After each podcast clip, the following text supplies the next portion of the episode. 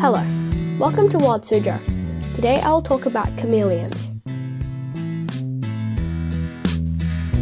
A chameleon sits motionlessly on a tree branch. Suddenly, its sticky, two foot long tongue snaps out at 13 miles an hour, wrapping around a cricket and whipping the yummy snack back into the reptile's mouth. Now that's fast food dining. And the chameleon's swift eating style is just one of its many features that'll leave you tongue tied. Chameleons mostly live in the rainforests and deserts of Africa. The color of their skin helps them blend in with their habitats. Chameleons that hang out in trees are usually green. Those that live in deserts are most often brown.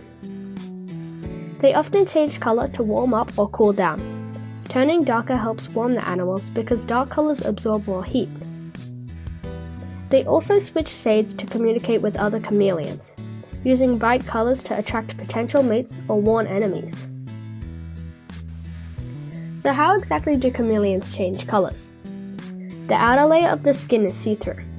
Beneath that are layers of special cells filled with pigment, the substance that gives plants and animals, including you, color. To display a new color, the brain sends a message to these cells to get bigger or smaller.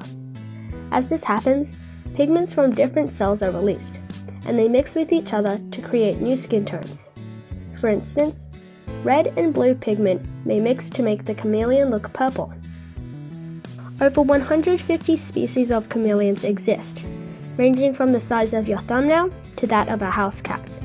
Some species of chameleon, such as the tiger chameleon, are endangered, but others, like the Drakensberg dwarf chameleon, are not. No matter their differences, all chameleons have a prize of pair of eyes. Their peepers can move in two different directions at once, giving the lizards a panoramic view of their surroundings. This eye popping reptile really knows how to scale up the cool factor. For Wild Suzhou, I'm Palm Tree, and thank you for listening.